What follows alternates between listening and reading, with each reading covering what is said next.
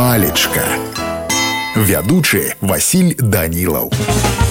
Прывітанне ўсім. Сябры сёння з вами разбярэм слова асілак слоўнік дае наступныя тлумачэнні. Па-першае асілак гэта герой беларускіх казак воін вялікай сілы мужнасці волат У пераносным значэнні слова ўжываюцца да чалавека магутнай сілы, мужнасці, адвагі. Ну а калі казаць па-рускі, то асілак гэта сілач. Мяне на сёння ўсё, добрага вам настрою і нясумнага дня. Палічка.